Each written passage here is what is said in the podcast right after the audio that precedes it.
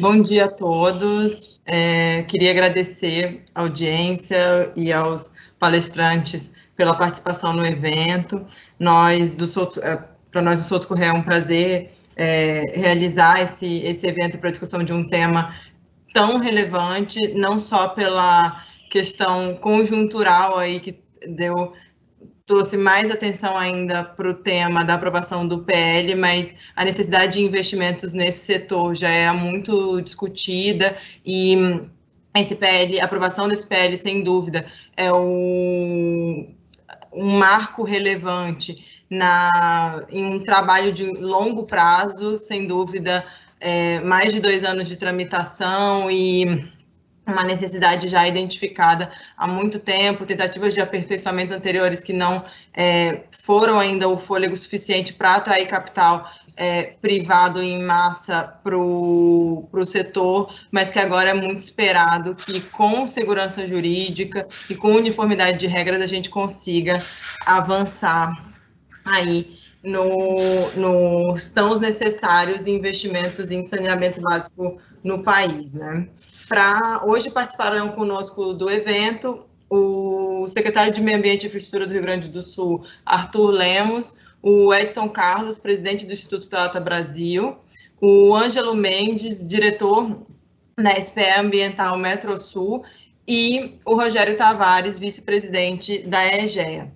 Eu vou chamar então o primeiro, o primeiro palestrante, o Edson Carlos, presidente do Instituto Trata Brasil, e, mais uma vez, agradecer a participação de todos e um, um bom evento. Edson. Bom dia a todos. Eu queria agradecer pelo convite, cumprimentar meus colegas que vão debater conosco, cumprimentar a todos que estão nos vendo nessa manhã. Um, após, um, como foi dito, após dois anos aí de muito trabalho, muito debate, é, muita entrevista, o Trata Brasil, aliás, nesse momento, acabei de sair de uma entrevista, então o marco regulatório está repercutindo muito ainda, então é um prazer e acho que tomara que o Brasil passe a viver um novo momento a partir de agora, né? A gente sabe que a expectativa da sociedade é de que tudo mude amanhã, né? De que amanhã já, o Brasil já esteja re, tudo resolvido, mas acho que ao longo dessa manhã a gente vai conseguir saber que ainda a gente terá um tempo ainda para que tudo aconteça, né? Mas o que me coube aqui, como trata Brasil, é, é mostrar um pouco do cenário do saneamento no país, com um foco muito rápido no Rio Grande do Sul, é, para que todos que estejam nos vendo conheçam um pouco o cenário do saneamento básico, qual é a situação e a gente olhar esses números todos como uma oportunidade, não como um problema. Eu acho que até a semana passada a gente via isso como uma, um grande problema, né?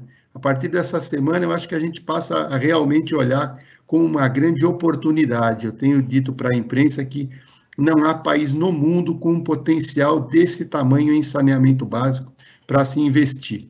Se a gente olhar, talvez a Índia ainda, mas onde a discussão de saneamento nem chegou, é um outro país gigantesco, mas com as condições é, que, que se apresentam, eu acho que só o Brasil, e não é à toa que todo mundo está muito interessado no que está acontecendo. Então, eu vou compartilhar uma apresentação, espero aí que todos consigam ver. Estão vendo?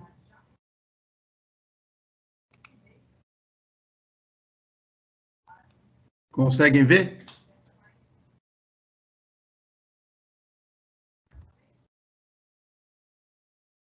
Posso continuar? Está todo mundo vendo? Tá? Ok. Bom, é, o Trata Brasil acompanha há 13 anos os indicadores de saneamento básico no Brasil.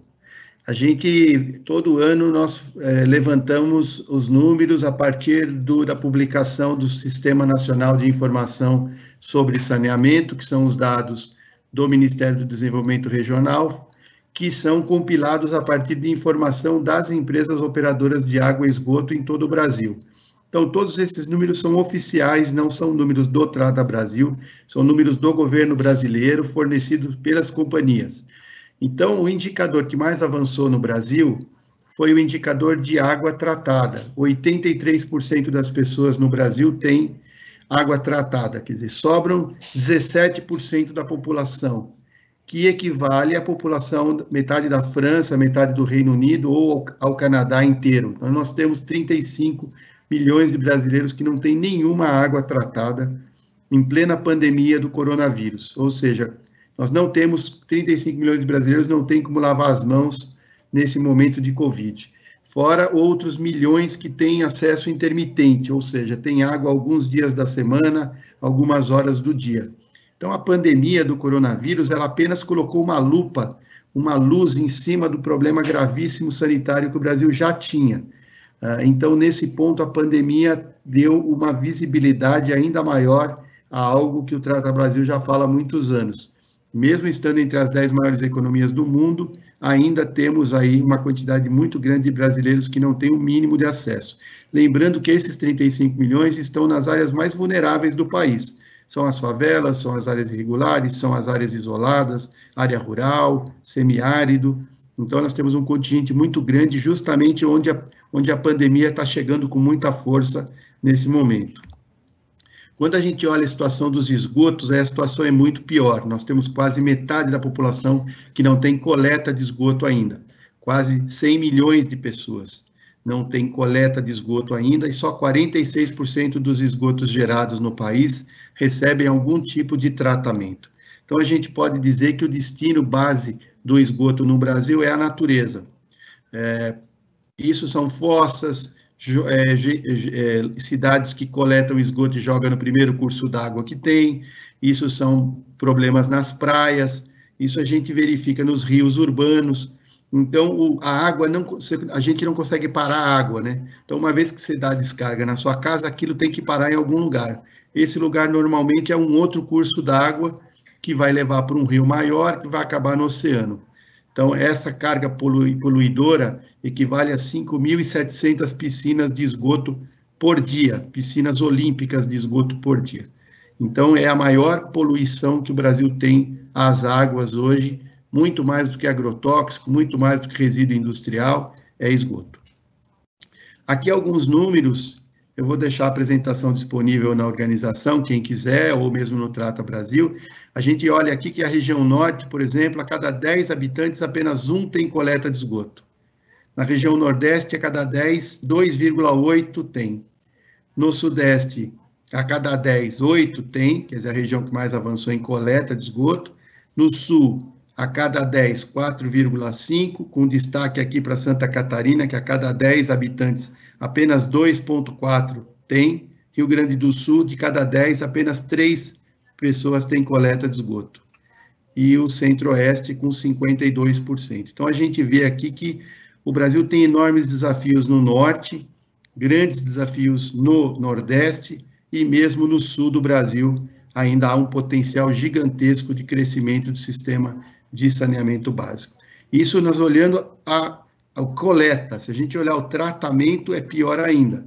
Então, aqui a gente praticamente, região norte, muito pouco esgoto tratado. Região sul, se você não coleta, você não tem como tratar, né? Então, onde não tem boa coleta, não tem tratamento também. E um outro dado, assim, assustador, né? Na região norte, 56% da água potável é perdida antes de chegar na casa das pessoas. No nordeste, 46%, 34 no Sudeste, 37 no Sul, 36 no Centro-Oeste, ou seja, o Brasil inteiro tem problemas gravíssimos de perda de água potável. Isso é ineficiência na distribuição da água, que causa um problema ambiental, temos que tirar mais água da natureza, um problema econômico, porque as, as empresas não recebem pela, pela água que produziram, e um problema social, porque quem fica sem água primeiro é aquele mais pobre que mora mais distante. Então, há uma ineficiência muito grande. Então, não é só um problema de dinheiro para expandir as redes, a gente precisa cuidar melhor do que já está instalado. Aqui, um resumo dos últimos oito anos. É que o Brasil progrediu um ponto percentual em população com água tratada. Nas maiores cidades também estamos estagnados em 93, melhor do que no Brasil, mas ainda falta um desafio. Na coleta de esgoto, a gente progrediu aqui, cinco pontos percentuais em oito anos. No tratamento, a gente um pouco mais, 8, mais ou menos 7,5 pontos percentuais. Em perdas de água, andamos para trás. Perdíamos 37 e passamos a 38 depois de oito anos. E investimentos, aqui a gente tem investido nessa faixa de 11 a 13 bilhões por ano, quando precisaríamos, no mínimo, entre 25 e 30 bilhões, pelo menos nos próximos 20 anos. Aqui um pouco do, do perdas de água, que é um estudo que a gente publicou recentemente, mostrando que o Brasil tem piorado nas perdas.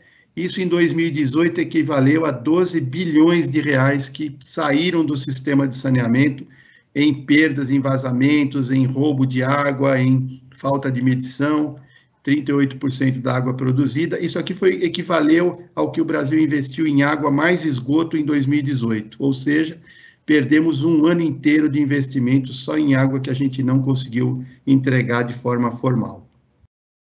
Isso tem impacto brutal na saúde, né? Esgoto a céu aberto, água poluída, causa internações, doenças, muitas doenças de veiculação hídrica, verminoses, parasitoses, diarreias, é, esquistossomose, hepatites, leptospirose, dengue, todas doenças atreladas à falta de saneamento. Então, há um impacto brutal na saúde pública. Essa outra tela mostra uma tela da Organização Mundial de Saúde, da Unicef, mostrando o quanto que a, a mortalidade infantil cai à medida que o saneamento aumenta. Então, o Brasil teve um progresso, mas ainda tem muitos países do mundo muito melhores que a gente, fruto também da estrutura de saneamento que foi feita há décadas e o Brasil estagnou, e com isso a mortalidade infantil do Brasil parou de cair e até subiu recentemente. Aqui a situação do saneamento no Rio Grande do Sul. Rio Grande do Sul tem 86% de população, dados de 2018, né, que foi o último publicado, 86% com água tratada, 32% com coleta de esgoto, 26% de esgoto tratado, 40,5% de água perdida, água já potável. Santa Catarina é ainda pior, só 23,7% tem de coleta de esgoto. Então, são dois estados de alta qualidade de vida, um potencial econômico e turístico brutal, que tem um potencial muito grande de melhorias a partir da, da expansão do saneamento básico. Aqui algumas cidades, cidades maiores cidades do Rio Grande do Sul, Caxias, Santa Maria, Canoas, Pelotas e Gravataí. Aqui a gente olhando indicadores muito baixos de esgoto em Pelotas, em Gravataí, Canoas, Caxias, bom, tirando é, Santa Maria aqui, todo mundo abaixo de 50% de esgoto tratado, números de 2018, houve um grande aumento em Porto Alegre, as estações de tratamento sendo construídas, mas a gente diz que ainda falta bastante. Aqui em perda de água também números bastante altos em algumas cidades gaúchas. Né? E aqui no, no, em Santa Catarina, situação muito ruim em Joinville, muito ruim em Blumenau ainda, né? Blumenau está subindo bastante, mas ainda não chegou a um nível adequado. Florianópolis também com perdas de água aqui mudando. Em, Blumenau melhorou muito, mas em Joinville e em Florianópolis ainda perdas de água altas. E o que, que a gente vê na prática é isso, né? Poluição ainda, Manaus agora está passando por uma revolução, uma nova empresa entrou lá, está melhorando muito, tem um grande trabalho, Manaus andou de lado, mesmo sendo é, é, empresa privada, então é uma das empresas, um dos exemplos que quem é contra, quem era contra o marco regulatório usava, então Manaus melhorou bem, vai sair dessa situação, mas a Baía de Guanabara, muita poluição, por isso que o BNDES lançou esse projeto de concessão no Rio de Janeiro, uma poluição muito grande, aqui uma pluma de esgoto na Barra da Tijuca, só que é tudo esgoto que desce da zona oeste do Rio de Janeiro. Então, é, é ícone São Paulo, né? mesmo com os projetos de despoluição do Rio Tietê e Rio Pinheiros, a gente tem um rio morto ainda na área metropolitana da cidade.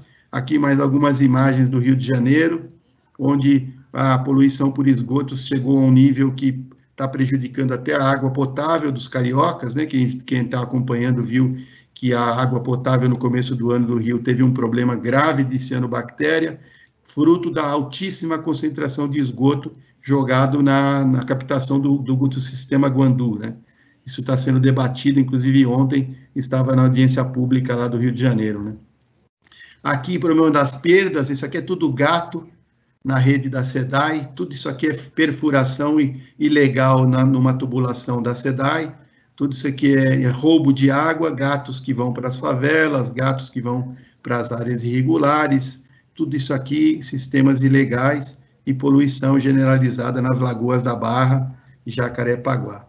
Aqui uma foto aérea do, do, do Lago Guaíba, uma imagem da Universidade Federal do Rio Grande do Sul, mostrando também a poluição, grande poluição que ainda chega no Guaíba, seja por esgoto, seja por assoreamento. Né? Então, há, há uma, um problema também aí na área urbana. Aqui, São Paulo, Rio Pinheiros, escritórios caríssimos. Aqui, um escritório desse sai entre 30 e 40 mil reais por mês de aluguel. E você tem na frente um rio que poderia ser belíssimo, e ainda passando por essa situação. Há um compromisso do governador Dória de despoluir o Rio Pinheiros até 2022. A Sabesp está investindo muito pesadamente em sistemas de coleta e tratamento nesses bairros nobres aqui, que tem coleta, mas muitas vezes o esgoto ainda não chega na estação de tratamento. Então, essa é a cidade mais rica do Brasil, é a cidade onde mais se investe em saneamento e a gente ainda tem desafios grandes aí, né? Bom, para terminar, é, além do pouco investimento, o Brasil tem um investimento muito irregular. Aqui, se a gente pegar cinco estados da federação, investem dois terços do que o Brasil investiu. Então, entre 2016 e 2018, o Brasil investiu 36 bilhões de reais, 23 bilhões concentrados nesses cinco estados, primordialmente São Paulo, com quase 40% de tudo que o país investe.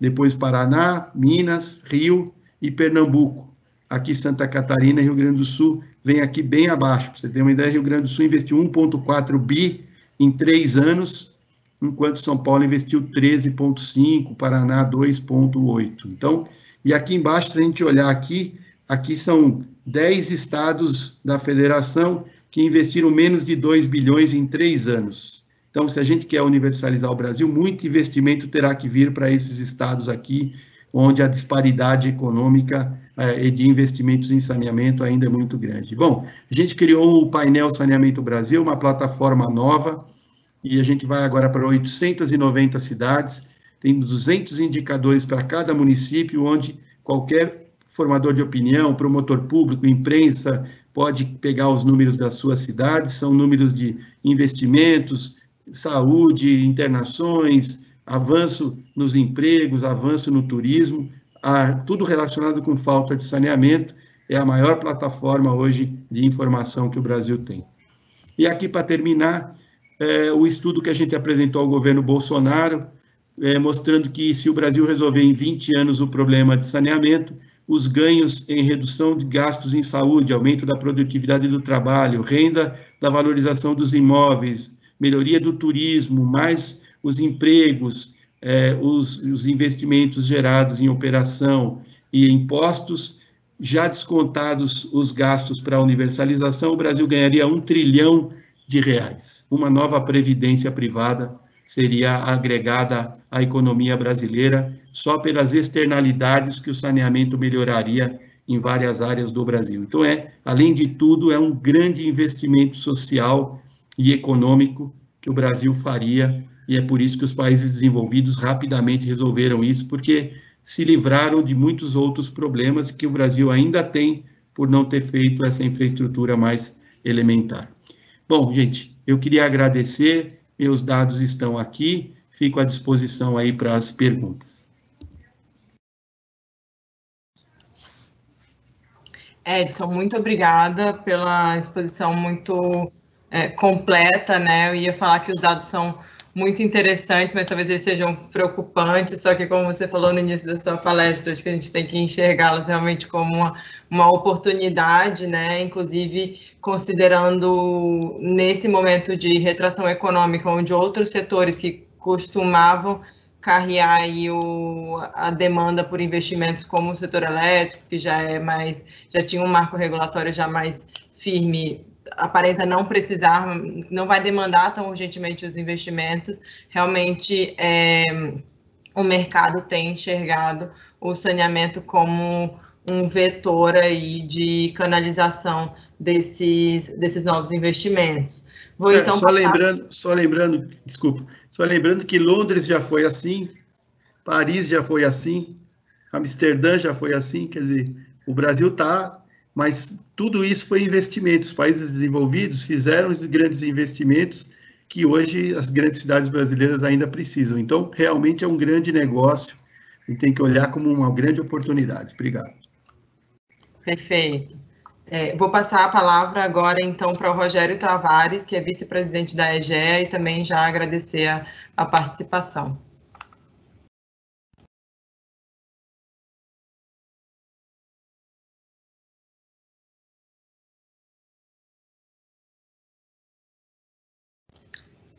Rogério, acho que o teu microfone está... Está tá mudo, Rogério.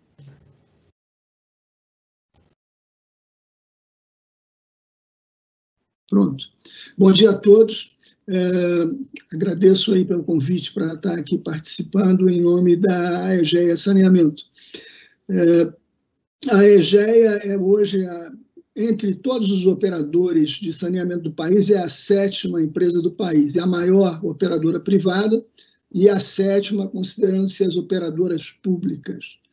É, nesse momento da aprovação do novo marco legal, é, cumpre-nos colocar alguns pontos do próprio marco legal, do que tem que ser feito ainda, das oportunidades que, como o Edson bem colocou, das, das oportunidades que se colocam agora é, para que a gente resgate, principalmente digamos assim, a população mais pobre desse país da situação, da triste situação, uma situação, como o pessoal gosta até de dizer, medieval, em termos de atendimento de saneamento. É, porque, notadamente, até nesse momento de pandemia, é, eu acho que quase muita gente já deve ter observado em, em matérias na TV que os, os locais onde Rogério, o microfone fechou novamente. Onde, onde os locais onde a doença tem se manifestado de forma mais intensa são exatamente as áreas mais pobres, as periferias das grandes cidades e localidades pobres do interior, inclusive da Amazônia. Isso é um retrato da desigualdade social que existe no país e exatamente um retrato, e essa desigualdade social se manifesta também claramente pela falta de saneamento que é, que é inerente à localização dessas camadas no território brasileiro, dessas camadas da população no território brasileiro.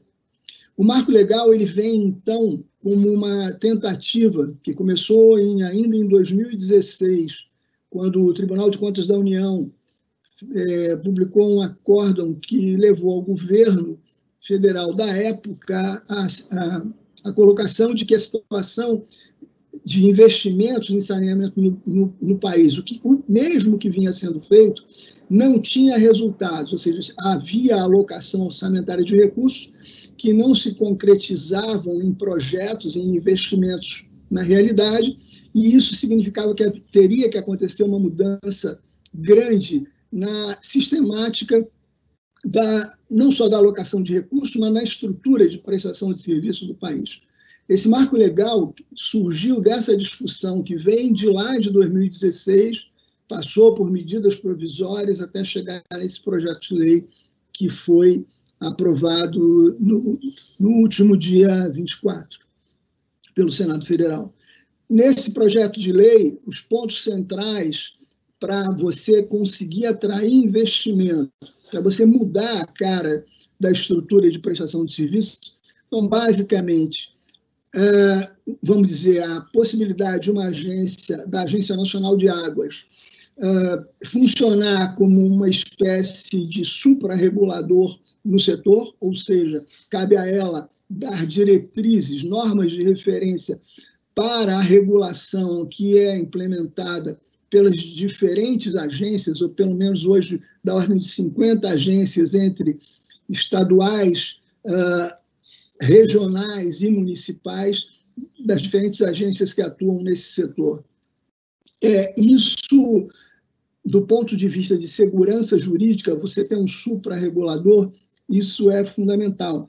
Você tem que equalizar essas regras para que, digamos assim, todos aqueles que atuam no setor, quer sejam empresas públicas, quer sejam empresas privadas, possam atuar de uma forma mais tranquila. Você sabe que tem um padrão a ser seguido e que o regulador, no seu papel, que é essencial, vai ter, cada um deles vai ter regras que são compatíveis.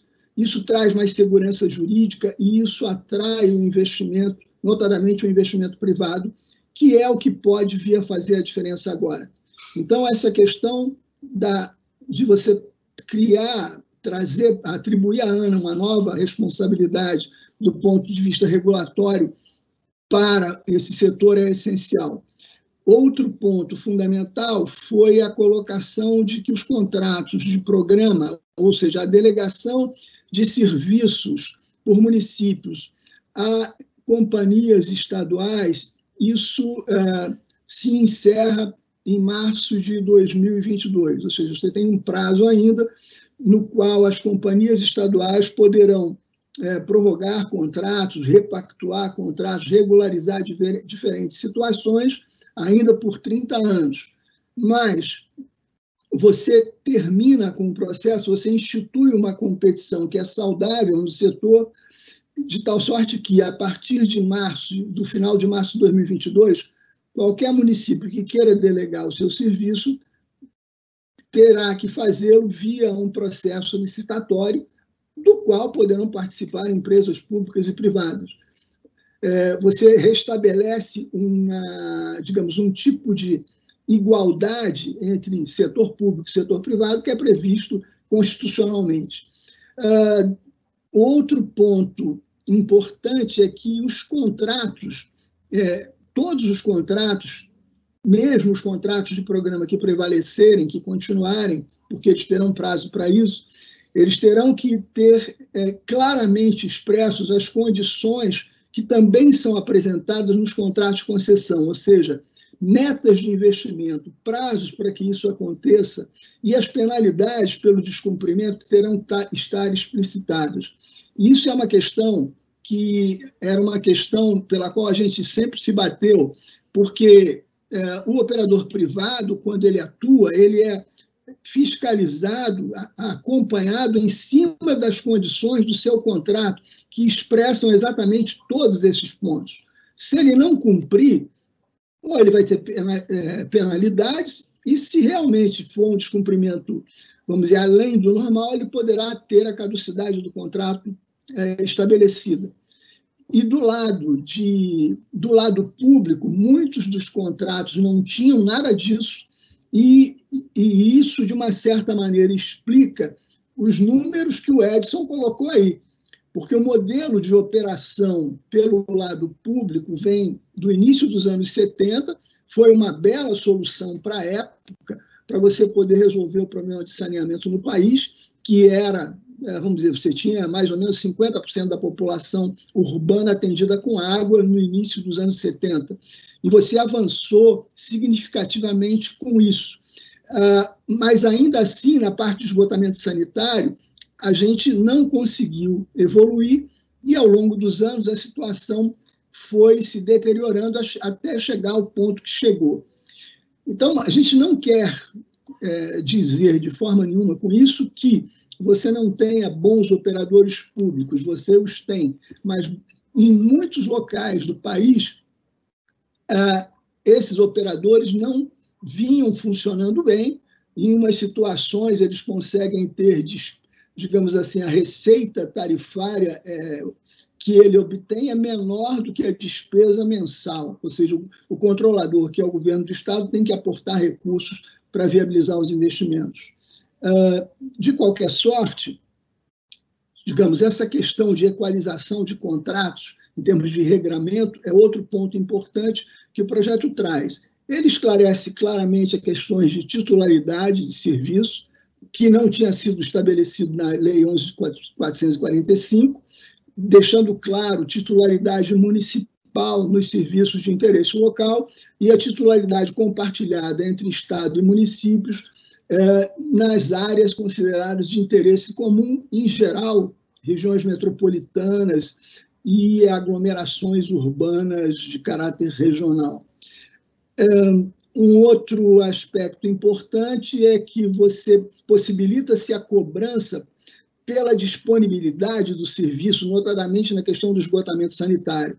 O serviço de esgotamento sanitário, como ele se caracteriza por um benefício coletivo, não por um benefício individual, ele normalmente, é, é, boa parte da população, por vezes, rejeita a ligação a uma rede que foi disponibilizada na, na frente da sua casa, uma rede coletora de esgoto, por entender que, bom, ele tem uma solução lá de fossa que ele acha que funciona bem e que em grandes aglomerações urbanas não funciona. Em áreas do interior, em áreas de ocupação mais rarefeita, a, a solução individual é uma solução sim, mas em grandes aglomerações não o é. E isso a lei coloca claro de que é, possível se cobrar pela mera disponibilização da rede. A pessoa pode não querer se ligar mas ela vai ter que pagar a tarifa do mesmo jeito, o que, de uma certa forma, faz com que efetivamente a pessoa acabe por fazer a ligação. Isso são pontos que a gente reputa importantíssimos que a lei traz, e uh, sem falar da possibilidade de venda de controle de companhias, é, né, porque anteriormente a essa lei, com os contratos de programa, os contratos de programa não poderiam ser objeto de transferência, quer dizer, na venda de controle de companhia. Por essa lei, eles poderão ser objeto de transferência, claro, desde que haja anuência dos municípios uh, concedentes. Mas, pelo menos, se abriu essa possibilidade. Uh, do, do, ponto de vista agora da implementação, quer dizer, está tudo isso escrito, tudo isso aprovado. E agora? Agora é o seguinte: a, a lei está aí, mas ainda há providências a tomar. O mundo não mudou é, do dia 24 para hoje, dia 26. A lei está aí, falta ser promulgada pelo presidente da República, e depois disso há uma série de questões. Você tem que instrumentalizar a Agência Nacional de Águas para que ela funcione efetivamente do jeito que foi uh, estabelecido, ou seja, ela tem que ter pessoal, ela tem que ter dotação orçamentária para poder cumprir as suas obrigações. Isso está previsto na lei, a instrumentalização disso se dará a partir da promulgação.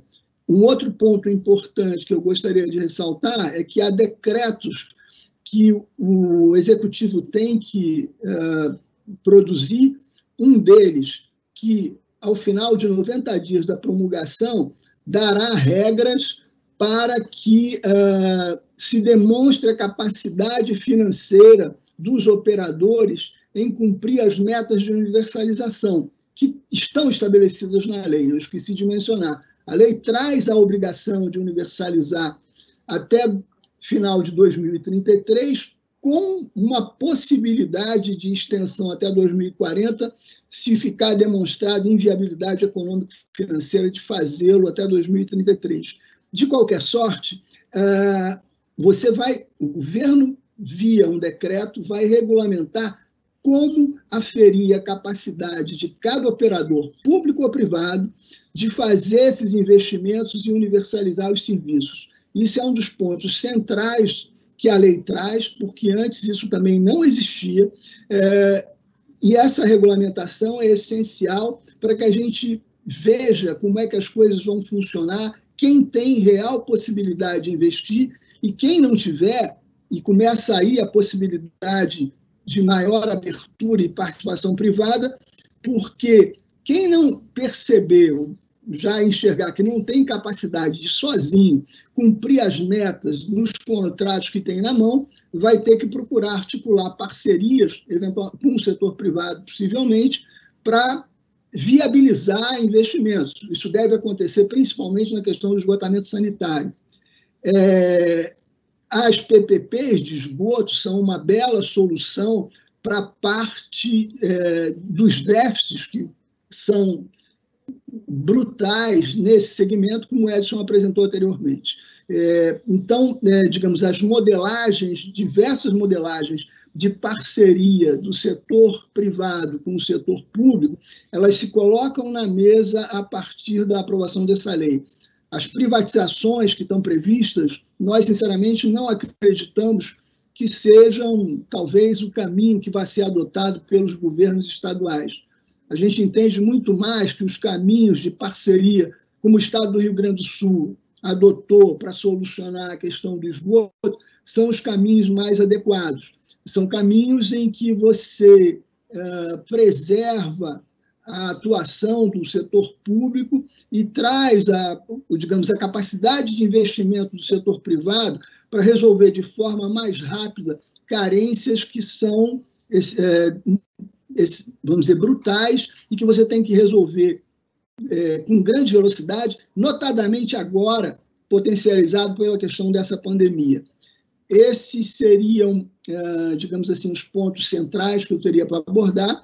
Eu queria só chamar a atenção que as oportunidades já começaram, o trabalho do BNDES, desenvolvendo modelagens para colocar soluções na rua, para viabilizar investimentos e atrair iniciativa privada, é um trabalho que a gente tem que uh, enaltecer, é um trabalho muito competente e que vem sendo feito de forma muito cuidadosa. É, o próprio estado aí do Rio Grande do Sul tem tem o BN10 hoje como parceiro para desenvolver novas modelagens nessa parte de esgotamento sanitário, e a gente só tem que, é, vamos dizer, enaltecer essa iniciativa, porque é por aí que a gente vai sair dessa situação, com parcerias entre setor público e setor privado, aproveitando as oportunidades criadas pela lei. Eu agradeço a vocês pela atenção. Obrigada, Rogério. Realmente uma visão muito interessante aí dos desafios que ainda vêm, né? De que assim, a aprovação do, do PL realmente é um marco político importante para começar a colocar ordem, mas que tem os próximos passos e que acho que o longo prazo é também muito relevante para dar segurança, né? No, e, e trazer, fazer uma atração estrutural de capital para esse setor. É, vou passar então a palavra agora para o Ângelo, que é diretor-presidente da Metrosul. Obrigada, Ângelo. Bom dia. Bom dia a todos. Bom, inicialmente agradecer a, o convite do escritório Souto Correia e também agradecer aos nossos colegas palestrantes aqui, o Edson, o Rogério, colega de empresa, ao secretário, e dar o início aqui falando um pouquinho aqui, trazendo um pouquinho de dados e um pouquinho de informação sobre a nossa PPP do Rio Grande do Sul, da região metropolitana de Porto Alegre, que foi assinada e iniciada os trabalhos dentro desse ano, tá? É, bom, só reforçando aí os números, né, que o Edson já trouxe, o Rogério pontuou, Quer dizer, são números relevantes, né? Metade da população brasileira sem acesso ao esgotamento sanitário. É, é, um déficit gigantesco. A gente até tem um pouco de vergonha como, como brasileiro, né, em ter um número tão, tão defasado desse num, num, num serviço tão básico e essencial para todos nós, né, para todos os, os as pessoas no nosso país. É, é um desafio grande o que a gente vai ter pela frente e, importante o momento que a gente está vivendo para virar essa chave é, é, de forma efetiva e, e permanente. É, o nosso mercado, né, das concessionárias é, é, atuando no, no, no, mercado do saneamento, pontuando novamente aqui, quer dizer, a gente tem menos de 10% hoje do mercado, cerca de 9%, com as concessionárias privadas trabalhando em todo esse serviço, ou seja, temos um, uma modalidade aqui que realmente pode mudar esses percentuais de atuação, buscando a melhoria também e a produtividade e eficiência do futuro que nos espera. Falar um pouquinho mais aí da EGE Saneamento, é, atuamos em todo o processo do ciclo integral da água, desde a captação, tratamento, temos aí o abastecimento também de água, coleta e tratamento de esgoto. Hoje nós operamos por meio de concessões plenas, água e esgoto, temos concessões parciais, somente água, subconcessões e também as parcerias público-privadas. A empresa está fazendo 10 anos em 2020, é, iniciamos lá em 2010 com duas concessões plenas em seis municípios. Hoje estamos em 57 municípios ao longo aí de 12 estados brasileiros, atendendo a quase 9 milhões de pessoas e com uma equipe de 4,5 mil colaboradores no grupo é, em todas as suas unidades. Hoje temos mais de 2,8 milhões de economias ativas, representando aí cerca de 38% do market share privado do saneamento.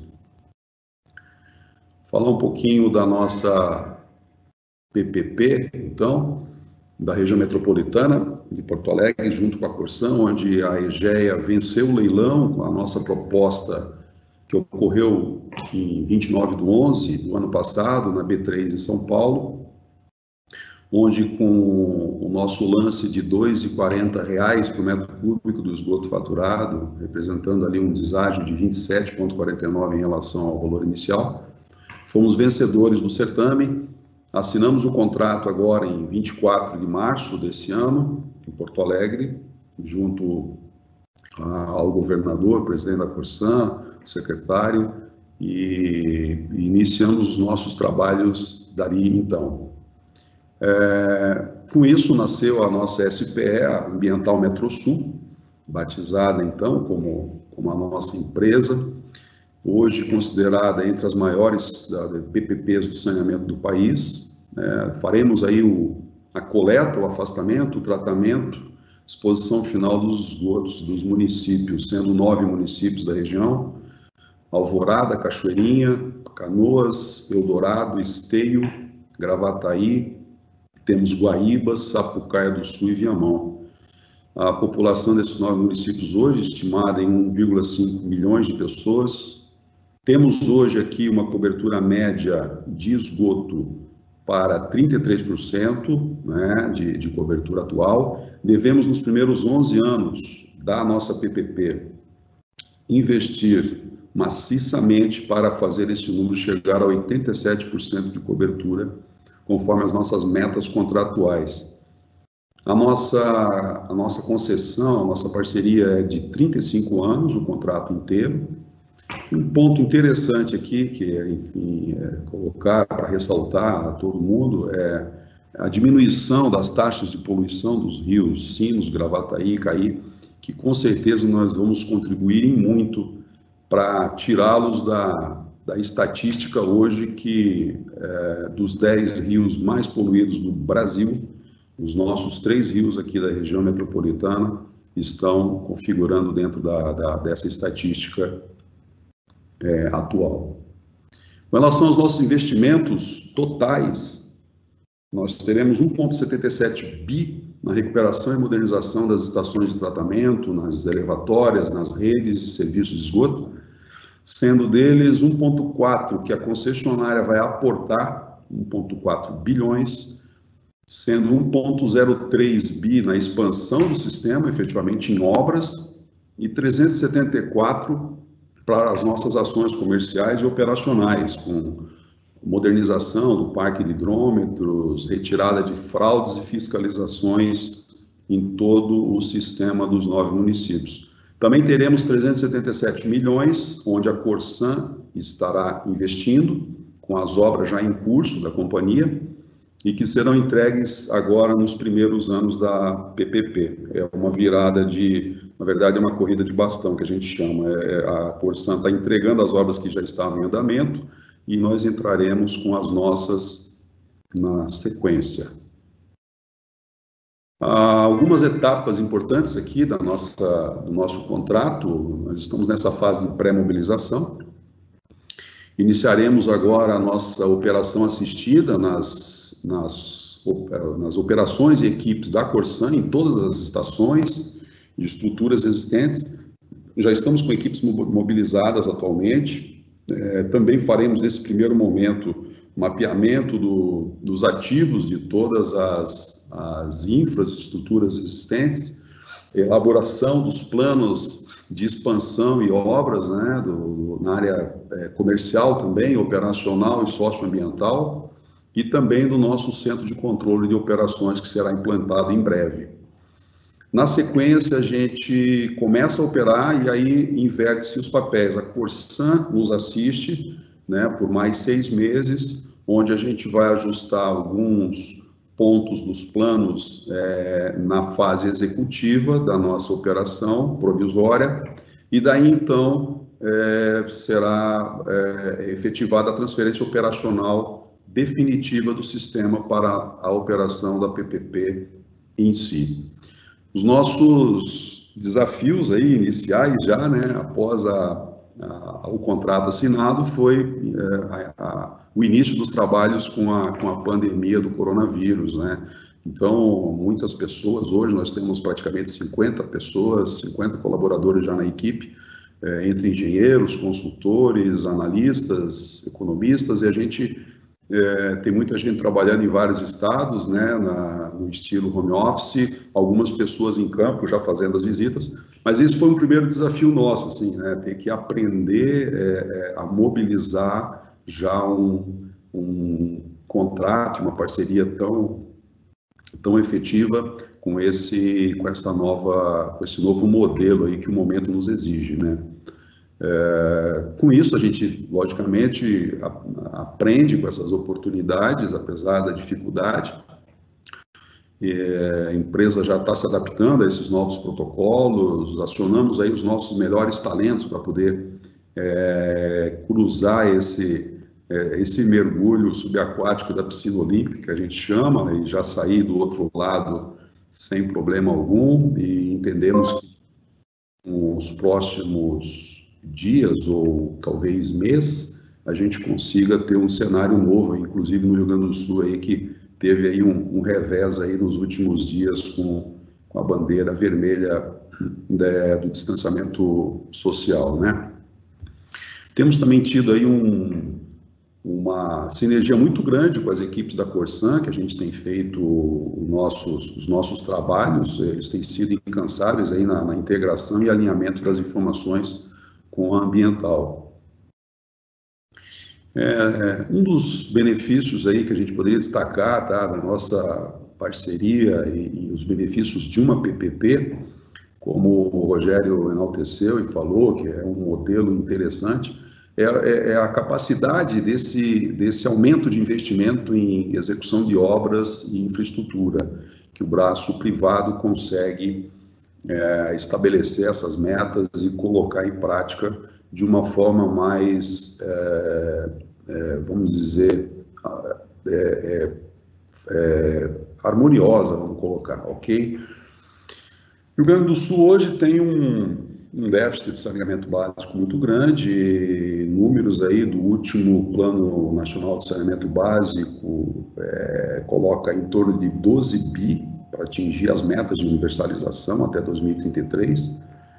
E a nossa PPP individualmente entra aqui com representando aí um acréscimo dentro desses 12 aí de 1.4 bi. Então são investimentos bastante significativos dentro do que a gente ainda tem a cumprir no estado.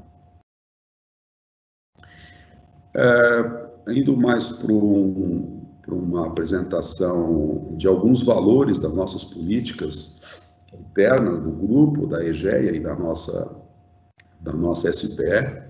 Eu destacaria aí o nosso dinamismo, né, a transparência da nossa, da nossa empresa. Nós somos mestres em Brasil-Cidade, quer dizer, em 57 municípios do norte ao sul do Brasil, a gente aprende com os vários Brasis que a gente tem, e agora, particularmente, com o nosso estado, Rio Grande do Sul, com, com todas as peculiaridades dos, dos gaúchos e gaúchas, e para cada município onde a gente vai estar atuando nos próximos 35 anos. É, também destacaria a eficiência operacional. É, nós temos aí os nossos engenheiros da ordem, os nossos profissionais além da conta, que são chamados dentro dos nossos talentos da EGEA, onde a gente implementa soluções tecnológicas é, das mais adequadas, utilizando as inteligências e o que mais moderno temos aqui para é, implantar dentro dos nossos projetos. Também contamos dentro do nosso grupo com a nossa academia, a Academia Egeia, onde temos aí uma, uma plataforma como uma ferramenta de formação continuada de todos os nossos colaboradores, com todas as especificações de serviços, manuais de, de trabalho e execução de todas as, as ordens do dia a dia. Também destacando a nossa, o nosso foco na qualidade de vida dos nossos usuários, né, que ao garantir o acesso à nossa água tratada, a rede coletora e tratamento de esgoto, a EGEA tem contribuído com a melhoria da saúde da população, que é o nosso grande foco, a nossa grande preocupação, e, e, e isso nos alegra muito, né? Isso é, automaticamente aumentamos aí a assiduidade das crianças nas escolas, dos adultos nos trabalhos, re, redução das doenças relacionadas né, à falta do, do saneamento básico que é tão é tão premente e também contribuindo, lógico, com o meio ambiente, que é fundamental, e aí a gente, é, na nossa região, dessa nossa, dessa nossa participação pública-privada, estaremos atuar, atuando de forma é, é, bem efetiva, né? Preservação dos nossos corpos hídricos, desenvolvimento aí de setores também, como o turismo imobiliário, que é, vem, vem com, essa, com esse viés de melhoria. Então, é, somos, né, na realidade, especialistas né, nessa gestão de saneamento, é, temos trabalhado com foco no cliente, no atendimento, temos compromisso com, com o nosso público, buscamos a evolução constante na nossa entrega dos trabalhos, dos serviços prestados, temos uma política muito séria, muito forte, com diretoria específica, que é a nossa transparência e a nossa estrutura de governança e de compliance, a empresa ela tem isso no DNA dela. Somos cobrados diariamente, todo, todo o nosso staff, diretoria, até as nossas pessoas das pontas, a gente tem muito forte essa política de compliance, o que nos dá é, garantia de um trabalho bem prestado e bem é, é, considerado nas ações. Acreditamos também, como o Rogério falou, então, na, na, na, e, e, apoiamos né, essas, essas parcerias entre o público e o privado como uma forma para universalizar o saneamento básico. Né? Lógico, temos é, várias outras modalidades, hoje a EGEA tem esse, esse rol de vários contratos, vários tipos de modalidade, e localmente a gente entendeu e entende aqui a parceria público-privada como essa modalidade adequada ao, ao trabalho que a gente agora dá o início efetivo. Bom, era o que eu tinha aqui, pessoal, é, para colocar, fico à disposição para algum questionamento, alguma dúvida ou informação. Obrigado. Obrigada. Obrigada. Acho que está dando um pouco de eco. É, obrigada, Ângelo pela, pelas palavras. É, eu gostaria de convidar o público a fazer perguntas. Nós já recebemos várias perguntas que faremos ao final da manifestação do secretário Arthur, mas convido a todos, fiquem à vontade para mandarem as perguntas que nós endereçaremos no, no debate logo após a última exposição.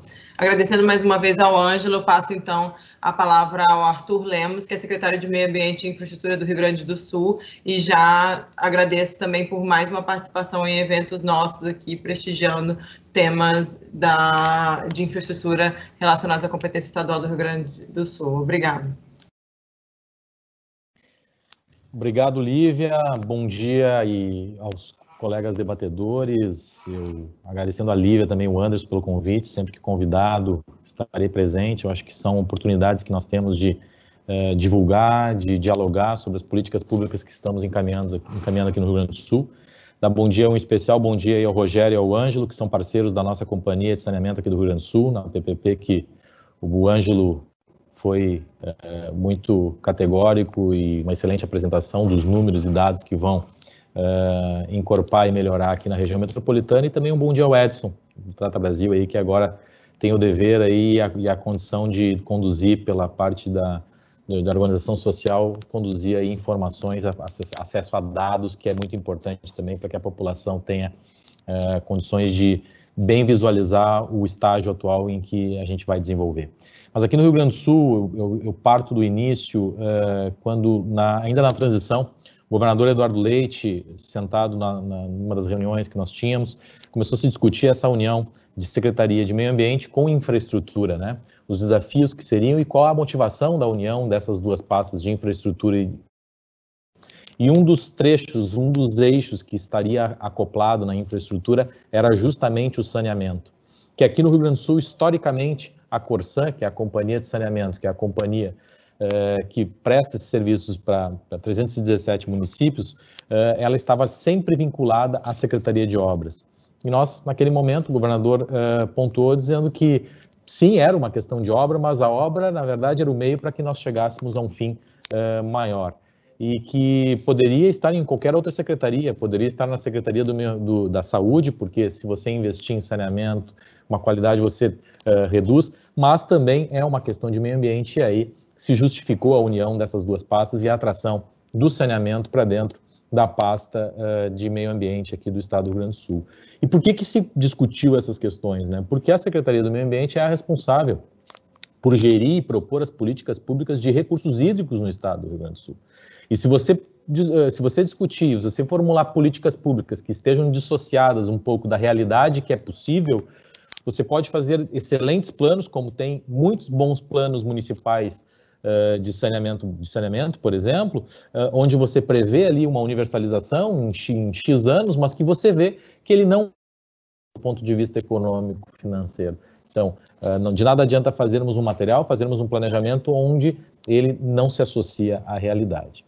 Quando marcamos, né, a, confirmamos a participação aqui do, do, no webinar, no setor de saneamento, sua importância para a retomada econômica do Brasil, não havia ainda a aprovação do marco de saneamento, que vinha essa discussão, e o Estado do Rio Grande do Sul contribuiu muito, já na Câmara, com o deputado uh, Geninho, na relator do, do, outro projeto, aí depois acabou se associando e vindo o 4162, uh, mas já naquela, naquele momento nós conseguimos, inclusive, avançar, incluindo algumas, pontua, algumas questões que entendíamos que eram uh, necessárias para uh, melhorar o texto. E chegamos ao ponto, então, de um texto que sim precisava ser aprovado. Né? Ele já tinha tido uma discussão muito profunda e chegava-se um momento de você ter que aprovar, colocar em funcionamento, botar as regras e nós aprendermos a viver com essas novas regras. E se algum ponto não estiver adequado, se algum ponto não for possível contemplar ou não for possível avançar, muda-se a lei, não há problema nenhum. Eu acredito que nós temos que também ter essa percepção. As leis elas foram feitas para mudar de acordo com a necessidade da sociedade, não nós ficarmos reféns das leis. Se as leis não são aplicáveis, a gente consegue e trabalha para essa mudança. Vibe com essa iniciativa que aqui no Rio Grande do Sul também nós iniciamos uma atualização de marcos né? Já iniciamos no ano passado, quando nós trouxemos a atualização do nosso Código de Meio Ambiente. Né? Uma, uma lei de 20 que tinha 20 anos e que tinha passado quase que 10 anos em discussão, então nós estávamos falando de um texto é, de 30, quase 30 anos, onde você tinha 30 anos depois, ah, como se a realidade da vida das pessoas não tivesse modificado porque ao longo do, da existência do código, que foram 20 anos, foram alteradas apenas quatro vezes em questões muito pontuais. Então, tinham questões em que não, já, já não se adequavam mais à realidade. E outro marco que nós pretendemos atualizar, este mais para este, para este ano, e devido à pandemia pode ser que desloque para o ano que vem, é justamente a atualização da lei dos recursos hídricos aqui no nosso estado, que foi pioneira, a lei é de 1994 e precisa sim passar por uma, por uma atualização para que nós valorizemos os nossos comitês de bacia, para que nós tra tragamos alguns instrumentos mais modernos de monitoramento e atuação da sociedade organizada perante os recursos hídricos, visando efetivamente que a gente tenha políticas públicas que se sustentem. Quando eu comento políticas públicas associadas à realidade, a gente sabe que os nossos órgãos de controle, Ministério Público, Tribunal de Contas, exigem que nós chegamos ou que nós façamos investimentos eh, que né, Aqui, por exemplo, a própria Corsan, eh, por vezes, é demandada pelo Ministério Público Federal eh, a fazer determinado investimento, onde aquele investimento ele não se sustenta do ponto de vista econômico-financeiro naquele período em que está sendo solicitado. E esta discussão, este diálogo que nós temos com o Ministério Público Estadual, ela é salutar para que as políticas sejam, eh, eu vou reforçar sempre esse ponto, associada à realidade. O marco hoje vem, então, lançando 2033 como uh, a, a, meta a ser cumprida. É possível em muitas frentes, aquelas que não forem possíveis, tem a previsão legal já adiantada que pode, pode chegar até 2040 em determinadas situações, não são todas, né? porque uh, não podemos acreditar que, que, que, possa não haver ali alguns descompassos. Então, uh, o Estado então está tá fazendo suas atualizações e viu com muito bons olhos a atualização desse marco, do marco legal do saneamento. Por quê? Ao instituir as regras, vamos adap se adaptar às regras. Uh, primeiro ponto que nós entendemos, até pelo privado, ou até mesmo para a própria Corsan, que é a segurança jurídica. Né? Quando ele traz a Agência Nacional de Águas para trazer regras gerais para o setor de saneamento, isso foi primordial. Esse eu acho que é um dos pontos mais importantes uh, do marco do saneamento, porque a própria companhia aqui, que tem interações com agências reguladoras municipais, padece desse problema também. Por vezes, discutir algum reajuste por desejo daquele agente regulador de não causar um impacto maior para o consumidor, acaba apertando, acaba espremendo os números para não levar um, um reajuste determinado para aquele consumidor, mas acaba prejudicando, sem ter conhecimento, investimentos futuros que vai ser uh, um problema de todos. Então, acho que é importante, essa, o Marco trouxe esse ponto primordial, que é trazer mais segurança uh, jurídica. Claro, que essa segurança jurídica e outros pontos do marco permitirão com que as companhias que, se, que são públicas ou o próprio uh, poder concedente venha atrair o, o, o privado para dentro dessa, dessa, dessa, dessa condução. Uh, se demonstrou ineficiente o, o, mo o modelo que, está, que, se apresentou, ele foi eficiente durante um período, foi necessário, a gente não pode também olhar para trás achando que tudo que se fez até agora foi errado, não, foi o que foi possível construir, mas a gente entende que manter esta lógica já não era mais adequado à realidade que nós vivíamos. Então a gente precisa sim trazer o privado para dentro dessas estruturas para que a gente consiga, com a eficiência do privado, com a atuação do público, avançar em investimentos para o próprio consumidor. Um ponto seguinte que eu tenho, que eu trago aqui também, é, linkando com o que eu comentei nessas questões de políticas públicas associadas à realidade e tudo mais, vejamos que nós estamos aqui trabalhando com políticas públicas na área de recursos hídricos pela Secretaria é, para revitalização de bacias, recuperação de nascentes, é, recuperação de todo um investimento para a qualificação dos nossos mananciais. Imagina se nós não tivéssemos um trabalho efetivado pela área da, da, do, da prestação de serviço na área do saneamento.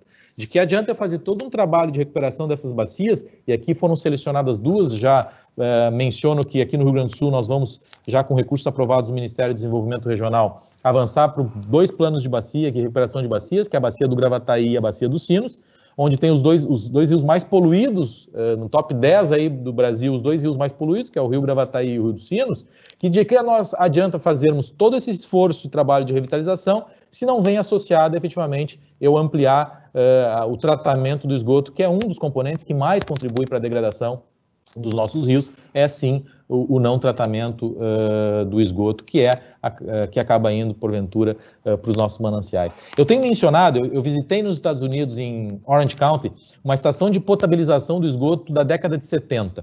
É possível potabilizar esgoto? Claro que é possível. Agora, nós temos a condição de riquezas naturais e tudo mais, de não necessitar potabilizar esgoto, porque uh, nós temos uh, rios, nós temos um, uh, águas subterrâneas em abundância, mas se nós não bem tratarmos essa condição, se nós chegarmos ao limite de não poder mais reverter uma condição de um rio, por exemplo, nós vamos ter que se ver aí numa condição, a exemplo lá do que aconteceu nessa Unidos que não tem essa condição de ter que potabilizar esgoto. E aí o custo para potabilizar esgoto ele é muito maior.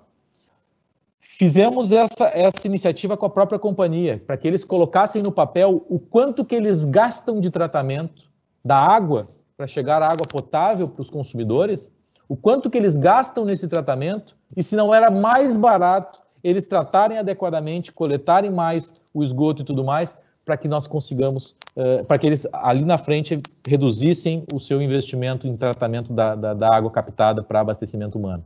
Então, essa equalização se demonstra, seja de ordem econômica, seja de ordem de meio ambiente, seja de ordem de saúde, que o investimento em tratamento do esgoto, no saneamento, ele é primordial de toda a ordem. Aí vamos aos dados, os dados que eu não vou repetir todos eles, o Edson trouxe com muita propriedade. Vejamos aqui, né, o Estado com 86,4% uh, na parte de água uh, e 32% na coleta e tratamento do seu esgoto. Uh, um dos elementos que mais contribuiu para que nós, para que a sociedade naquele no início não tivesse atenção para esta para esta frente é que, segundo dados do IBGE, por exemplo, nós temos 86,1% de destinos, de, de, de, de, situações, de, de mais de destinos que afastam do domicílio o seu esgoto. Então, 86% no Rio Grande do Sul afasta. Ou seja, a, a, não, é, não é visível aos olhos de grande parte da população que isto é um problema. E aí você acaba não encarando isso como um problema. 86% eu afastei. Mas do ponto de vista de meio ambiente de saúde, e aí quando você vê quanto por cento disso é tratado, você começa a se dar conta de, opa, tem algum problema aqui. Quando eu vou à praia, como bem o Edson disse, quando eu vou à praia e eu tenho um problema lá daquela areia que passou a ser não mais branca, mas passou a ser cinza ou, ou, mais escura, e que a gente convive com isso e não se dá conta, no passado, hoje, pelo menos, a sociedade passa a se dar conta desse ponto. E outro elemento, dado importante que o Edson trouxe, foi a questão das perdas. Nós estamos passando aqui no Rio Grande do Sul por um período muito forte de estiagem. Não bastava a pandemia do coronavírus, não bastava a estiagem que nós estamos enfrentando. Ao que tudo indica, estamos escapando dos gafanhotos que poderiam também, porventura, vir aqui até para o Rio Grande do Sul. Tudo isso conectado com, né, com uma questão associada ao meio ambiente, que também temos que ter atenção. Mas voltando para a estiagem, nós passamos por um período de estiagem aqui muito aguda é, né, o, que passa, o que tivemos condição lá do ano de 2012. A Corsã teve que fazer um esforço hercúleo para que a sociedade, para que os consumidores não tivessem uh, solução a prestação de serviço e continuassem tendo acesso a bem tão importante para enfrentamento do primeiro grande problema que eu mencionei, que é a pandemia, onde você uh, demonstra que a asepsia ela é primordial. Você fazer asepsia sem água vai ficar muito difícil. Então nós tínhamos essa condição de estiagem também.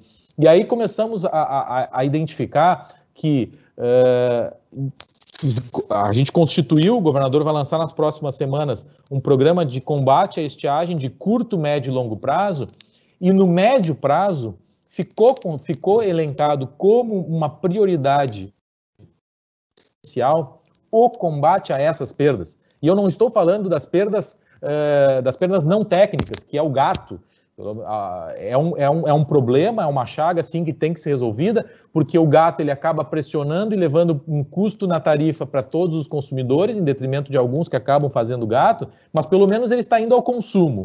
O grande problema que nós vemos nas perdas são as perdas técnicas, quer dizer, aquela água que você capta, que você trata e que você acaba perdendo porque você não tem já a infraestrutura da, da forma como deveria tê-la. Então, 40,5% de perda é um número muito elevado e está lá no, no, na estratégia de médio prazo o combate a essas perdas, porque de nada adianta ampliarmos a reservação, melhorarmos a condição, se nós não cuidamos de algo tão básico que é evitar essas perdas.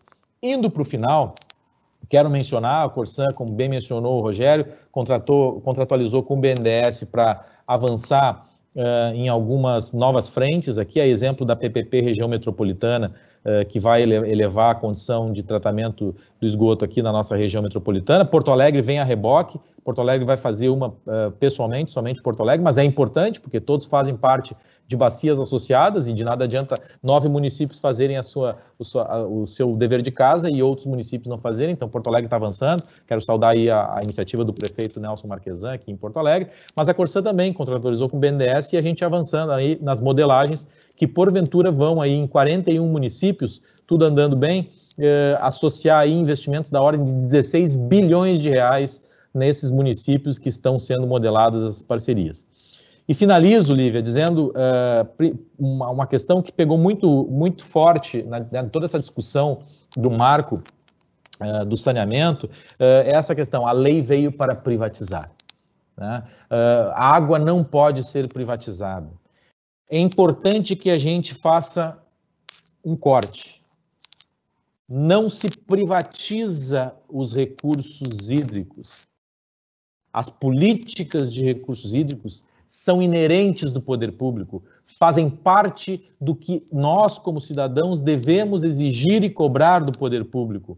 O que está se colocando aqui é a prestação de um serviço que pode sim ser público, mas não há problema algum de ser também privado, porque este serviço prestado é prestado a um consumidor, mas a gestão dos recursos hídricos, essa ela vai permanecer sendo pública e não há confusão quanto, quanto a esse ponto. Se eu tiver alguns minutos depois, eu gostaria só de mencionar, vou mencionar agora também, vou, vou, vou avançar, só um ponto que nos preocupou e que uh, eu acho que é importante que agora venha o debate pós-aprovação, é um dos artigos que previu aí o licenciamento uh, da, das, das, dos investimentos e obras em saneamento para o município, né, artigo Uh, se não me engano, aqui o artigo 21, compete ao município promover o licenciamento ambiental das atividades. Nós compreendemos que esse era um ponto que não conseguimos tirar na Câmara, não fizemos nenhuma força no Senado, porque senão teria que voltar para a Câmara, mas esse ponto a gente entende aqui que tem um componente até de possível inconstitucionalidade, porque é matéria de lei complementar definir uh, as questões, está lá no artigo 23 da Constituição único, as questões que são eh, concorrentes entre União, Estados e municípios. E a Lei Complementar 140 disse que cabe aos conselhos estaduais de meio ambiente dizer o que é competência estadual, o que é competência municipal, naquilo que for de impacto local. Quando a gente trata de, por exemplo, uh, tratamento de esgoto ou, ou, fornecimento de água, por mais que você pense e entenda que tem estruturas que sejam no município, com certeza ele será de impacto não local porque você vai jogar num rio e esse rio com certeza passa por outro município. Então esse é um dos pontos que a gente se preocupou. Nós como meio ambiente temos essa atenção, porque a lei foi estanque. Ela disse, é do município. E aqui no Rio Grande do Sul, onde 400, de 497 municípios, 490 licenciam, todos eles têm órgão municipal, pode não ser aí uh, uma, a, a melhor, eu não posso falar por outros estados, mas para o Rio Grande do Sul pode não ser o melhor caminho. A nossa FEPAM aí tem capacidade, competência para fazer esses licenciamentos. Alguns municípios têm, não todos, e aí que tem essa preocupação. Mas eu quero agradecer mais uma vez, estou à disposição aí para as perguntas que eventualmente forem feitas. Obrigada, secretário, mais uma vez. Nós já recebemos algumas perguntas da audiência, diversas aqui, eu vou filtrar algumas. E hum, eu vou fazer, quem se sentir à vontade para respondê-las, a gente vai passando. E também se sintam à vontade para fazer pergunta uns aos outros, se entenderem pertinente, né? Uma, uma interessante que chegou aqui é se essa centralização de competências na ANA, inclusive para estabelecer diretrizes em relação às metas de universalização, se isso não fragilizaria um pouco o aspecto local do, da prestação do serviço, se às vezes a ANA estaria um pouco longe do, da realidade de prestação e poderia traçar metas é, pouco aderentes aí às, às, necessidades locais ou não, ou essas diretrizes é, se, se fragilizaria um pouco o arranjo aí é, de ter um órgão federal é, longe da realidade de prestação local? Foi uma das perguntas que a gente recebeu aqui, para quem quiser é, responder. Eu acho que eu posso começar e o Rogério complementa, porque eu, é a pergunta que eu mais recebo aqui da imprensa. É, o que acontece? O Rogério colocou muito bem, né? É, diferentemente de outras infraestruturas, onde a gente tem uma agência federal cuidando de tudo, como energia elétrica, telecomunicação, aviação, petróleo, é, no saneamento, a lei de 2007 saiu com essa possibilidade do prefeito escolher a regulação da cidade dele, né? Ou seja, ele poderia criar agência municipal, ele poderia aderir a uma regulação estadual, ele podia formar uma agência com outros municípios interministerial, intermunicipal ou por bacia hidrográfica. E já tem todos esses formatos. Né? Com isso, houve uma proliferação grande de agências reguladoras que culminou numa reclamação generalizada do setor de saneamento, principalmente das grandes companhias estaduais, que tinham que tratar com agências reguladoras diferentes, que tinham metodologias diferentes, que tinham regras diferentes na hora de avaliar tarifa, de avaliar contrato, avaliar meta, tal.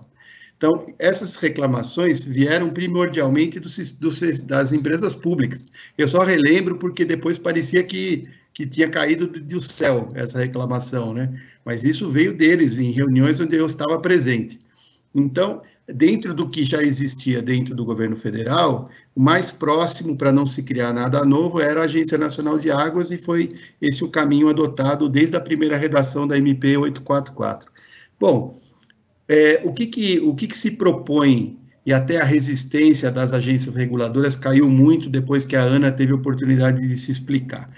Na verdade, o que, o que a ANA se propõe, o que, o que a redação propõe para a ANA é que ela seja um arcabouço, que ela monte um arcabouço regulatório para que todas as agências reguladoras estejam embaixo do mesmo guarda-chuva de normas de normas técnicas, normas judiciais e tal. Por quê? Porque aí cada uma não passa a não poder mais avaliar tarifa, por exemplo, que é o que mais preocupa todo mundo, de formas diferentes. Então, os critérios passam a ser os mesmos, e aí as companhias, por exemplo, como a gente está estimulando através do marco regulatório a regionalização, a escala, vai ser comum uma empresa atuar em vários municípios diferentes. Hoje, isso é limitado às empresas estaduais, praticamente, com raras exceções. E a partir daí, então, a empresa vai ter tranquilidade e segurança jurídica de que, independente de qual agência ela vai conversar, ela vai estar embaixo do mesmo guarda-chuva regulatório. Sei se o Rogério quer complementar. Não, eu, eu, apenas, você já falou praticamente tudo, é só chamar a atenção que, quer dizer, a ANA não tem nenhum papel de fiscalização da prestação de serviço. O papel dela é o que você colocou, ela vai dar as regras para que, digamos, haja uma padronização nessas, da atuação dessas diferentes agências, ou municipais, ou regionais, ou estaduais. Nada além disso. A fiscalização da prestação de serviço é competência da agência reguladora que está lá na gestão daquele contrato específico. É, não, não, ou seja, não, o fato da Ana estar tá lá em Brasília não interfere, ela está dando regras, nada além disso, ela não vai descer no nível de município, não, não, não tem, inclusive não há possibilidade de um município delegar a regulação para a ANA, não existe isso. Ele vai delegar no nível dele, ou no nível do Estado, ou no nível de uma agência uh, de bacia, uma agência regional, como já tem vários, tem ali em Santa Catarina, tem na, na bacia do Piracicaba, quer dizer, esse tipo de modelo, que também é bom, é, e que, aliás, a gente prefere isso do que uma agência meramente municipal. É, contribuindo. Pode, pode ir. Posso ir? Obrigado, Lê. Não, contribuindo só com essa questão e rapidamente, é, concordo, concordo com o Rogério, concordo com o Edson. Uh, a própria ANA, a Agência Nacional de Águas, ela demonstrou. Agora, claro, a gente vai ter que ver na prática tudo isso que ela, a Agência Nacional, assumiu de compromisso. E qual é o compromisso que ela assumiu? De quando do delineamento dessas regras gerais e tudo mais, ela vai chamar os estados, as agências uh, reguladoras estaduais e municipais para que, sim, para que em conjunto se articule quais efetivamente são regras que consiga ter uma aplicação de forma geral. Aqui no Rio Grande do Sul, eu uso como exemplo agora o próprio distanciamento controlado, onde o governador pegou o estado do Rio Grande do Sul e ele, e ele dividiu em, em, em regiões, para que cada região, diante das suas peculiaridades, particularidades e realidade, fosse aplicado um determinado regramento. Aliás, eu tenho defendido agora que este exemplo seja utilizado, inclusive, para a realização e execuções das, das nossas leis em âmbito do Congresso Nacional, porque muitas leis que são feitas é, vêm com uma decisão inteiriça, né? vêm com decisão para o país inteiro e que por vezes tem dificuldade de regiões diferentes, se aplica no Nordeste, não se aplica no Sul, se aplica no Sul, não se aplica no Norte. Então, a Agência Nacional se demonstrou sim que vai trabalhar e escutar os estados na construção desses, desses aí que vem, e é que, que, que, é o que a gente acredita que é o mais uh, adequado, né? A Agência Nacional ser o maestro do ordenamento regulatório aí no, no setor de saneamento. Perfeito. Ângelo, você gostaria de comentar ou podemos passar à próxima pergunta? Podemos passar, ficar à vontade.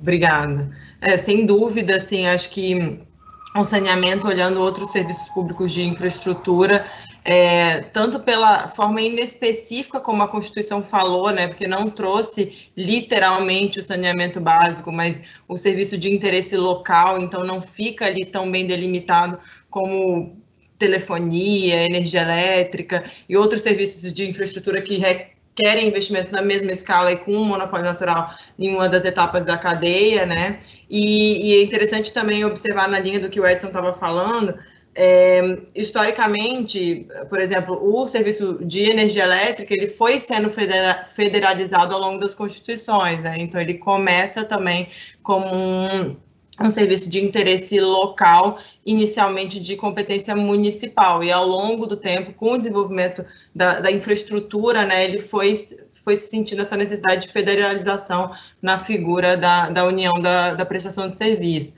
E um ponto muito importante que você, fala, você falou duas palavras, Edson, fundamentais, e na verdade nem sei como é que a gente separa elas, tranquilidade e segurança jurídica, né? E eu acho que para ter tranquilidade a gente vai ter que ter segurança, segurança jurídica, e o aspecto tarifário é, sem dúvida, é um ponto central, né? Fundamental aqui, porque uma questão que o Arthur comentou e que é muito relevante, que às vezes as pessoas colocam em caixas separadas, mas ela é, uma é face da outra, que é o seguinte: é, se um não paga, eu tanto encareço o investimento no longo prazo, porque é, o investidor vai precificar esse risco, como a conta é socializada entre todos os outros que ficam com, com efetivamente pagam pela disponibilização do serviço, né? Então essa essa estabilidade de longo prazo é algo que no final das contas ela se reverte para o próprio consumidor, né? E a regulação, uma regulação bem feita, como a gente já sabe,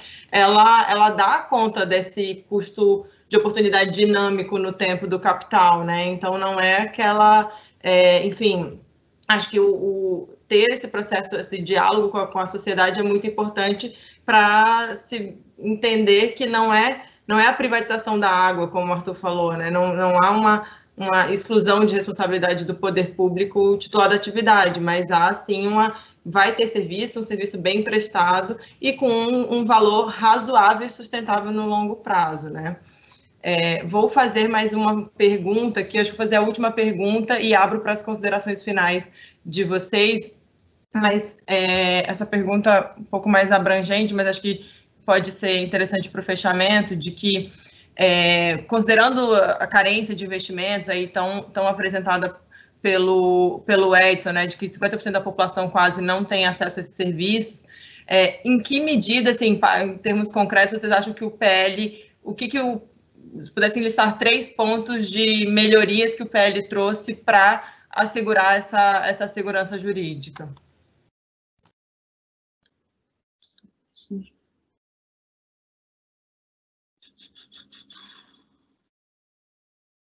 Para, para assegurar segurança, para trazer segurança jurídica, bom, para trazer segurança jurídica, o ponto central, como o próprio secretário Arthur bem colocou, é a questão da, da, da ANA assumir esse papel de supra-reguladora. Isso é o cerne da segurança jurídica para os investimentos nesse setor. Eu ouvi de vários investidores que ainda não estão no mercado brasileiro apoia, é, colocando recursos no segmento de saneamento que, ah, digamos, a, a chave, a virada de chave que eles aguardavam era a aprovação desse marco legal porque eles entendiam que com, a, digamos, a regulação solta, eventualmente eh, na mão de agências municipais, a percepção de risco que eles tinham para os investimentos que teriam que fazer, a relação risco-retorno, para eles não seria atrativa. Então, eu, eu entendo que esse é o ponto central. Você tem outras questões, eu acho que a questão da titularidade, de a, bem, a boa delimitação, como ficou na lei, de titularidade municipal, onde ela se exerce, e a, a vamos dizer, o que é a, os, o que são os serviços de interesse comum, caracterizando a titularidade compartilhada entre Estado e municípios, a lei, é, o, o projeto faz bem.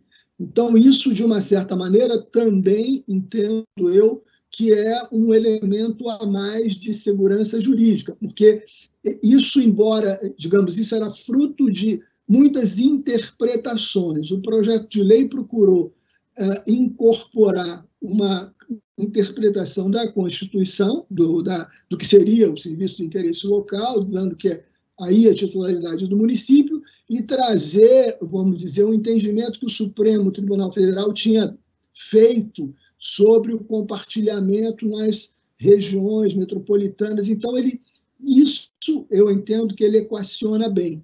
Uh, outro ponto, assim, de, vamos lá, de que você diga que seja mais de segurança jurídica, eu me lembrei desses dois, não creio que, por exemplo, para aí para atração de investimento privado, não é propriamente segurança jurídica, é de você abrir a janela para, possi para a possibilidade de venda de controle é, de empresas é, concessionárias públicas de saneamento, é, quando você diz lá que o contrato pode ser, o contrato de programa não caduca, ele pode ser ajustado, ser levado junto uh, no processo de venda.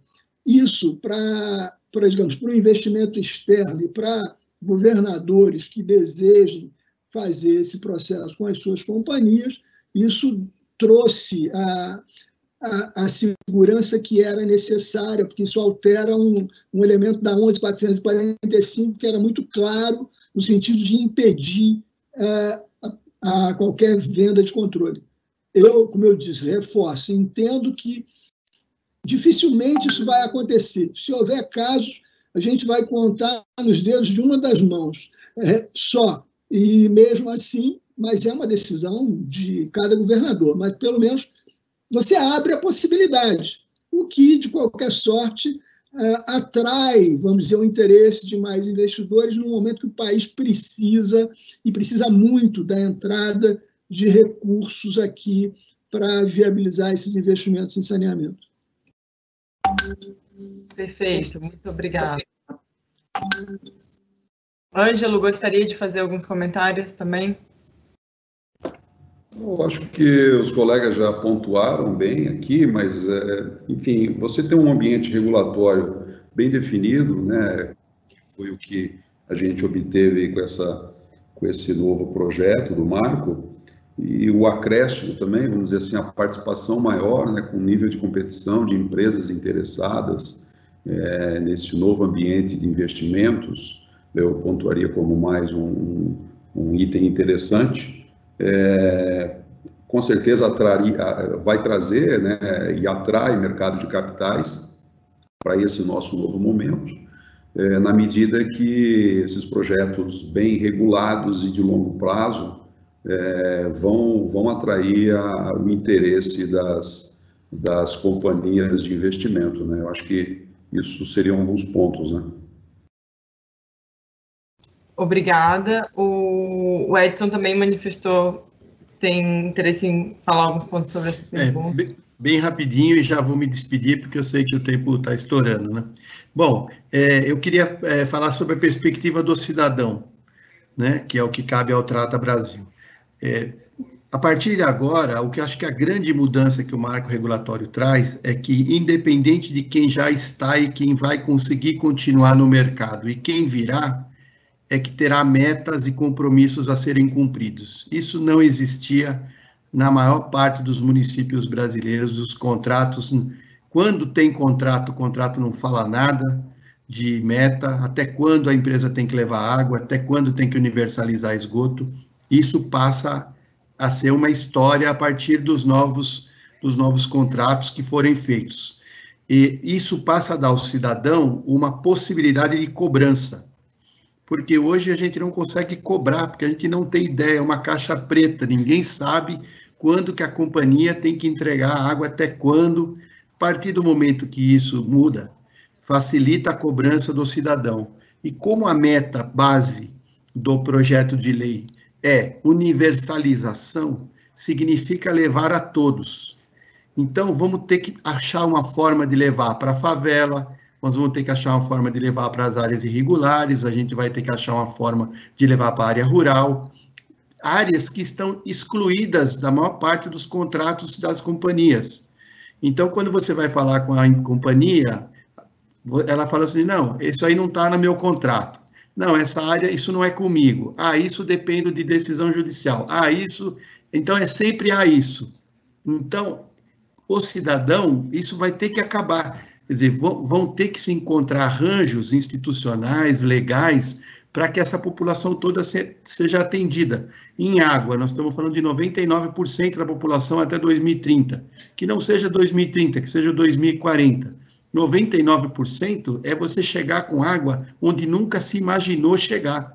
É na Amazônia, é no semiárido, é na área rural. Quer dizer, vai ter que ser feito um grande esforço, não só de recurso financeiro e técnico, mas também de arranjos institucionais e legais para que tudo isso aconteça, porque o cidadão vai exigir, ele faz parte do Brasil.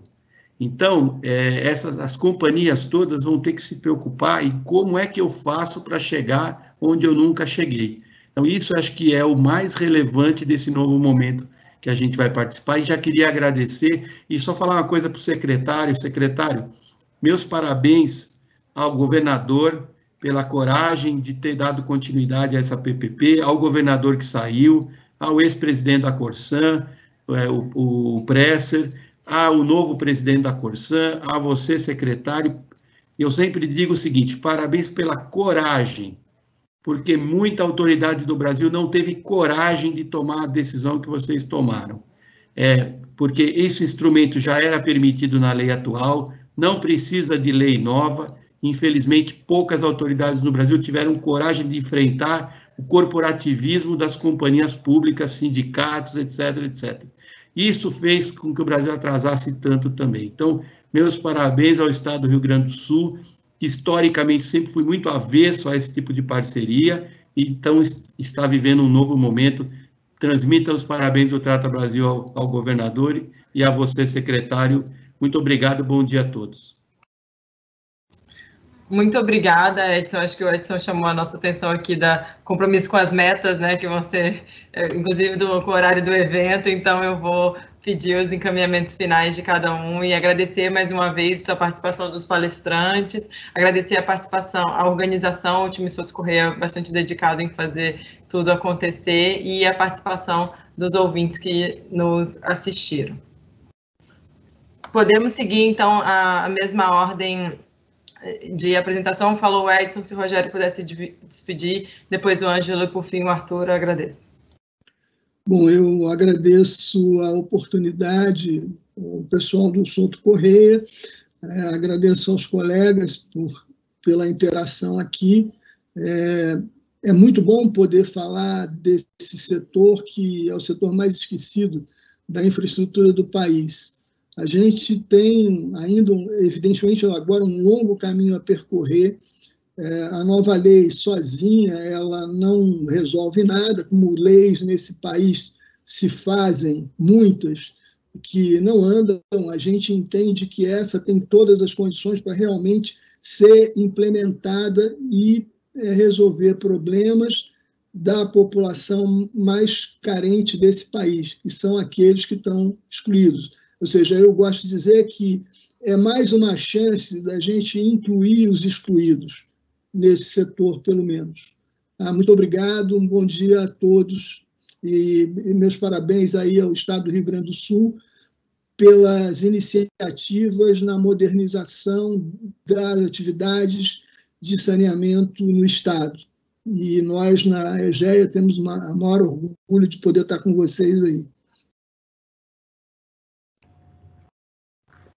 Ok, então, bom também agradecer aqui novamente aí ao, ao pessoal do Soto Correia, ao secretário pôde participar desse painel tão interessante aí, rico de, de informações, ao Edson, colega nosso aí do Trata Brasil, que vem acompanhando os nossos temas tão relevantes desse cenário já há muitos anos e, e deve estar vivendo um momento da profissão dele como, como atuante do setor com muita felicidade depois dessa, dessas novidades que a gente teve na semana, mas ainda com muita coisa a construir pela frente, né? Que isso nós temos essa consciência é, plena de que é, foi uma virada de chave, mas ainda muito trabalho e muito esforço pela frente. Ao Rogério, meu colega aqui de companhia, a Lívia, ao Anderson, que fez a, o primeiro contato conosco para desenvolver esse, esse webinar aqui, e dizer que nós estamos muito felizes é, no mapa do Brasil, de Manaus ao sul, faltava o nosso estado do Rio Grande do Sul para completar o, geograficamente os nossos espetinhos do mapa do Brasil. É, então, a gente está muito feliz em poder chegar no Estado e poder colaborar com o desenvolvimento dessa nossa, desse nosso setor e melhorar os nossos índices de saneamento na região. Muito obrigado.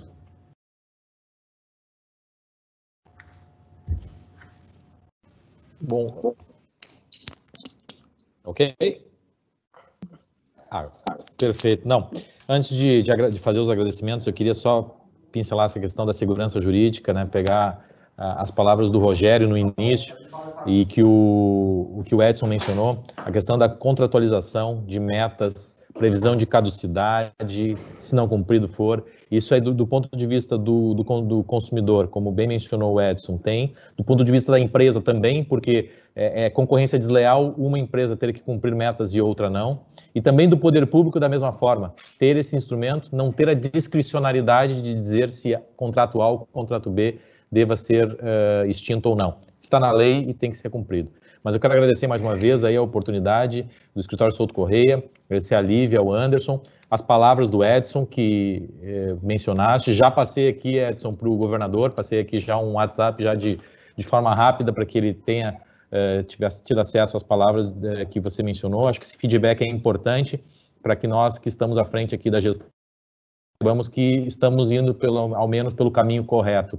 E também agradecer aí o Rogério e o e o Ângelo uh, pelas palavras também e pela parceria aí que agora a gente está construindo aqui no Rio Grande do Sul. Um bom dia, um bom fim de semana a todos.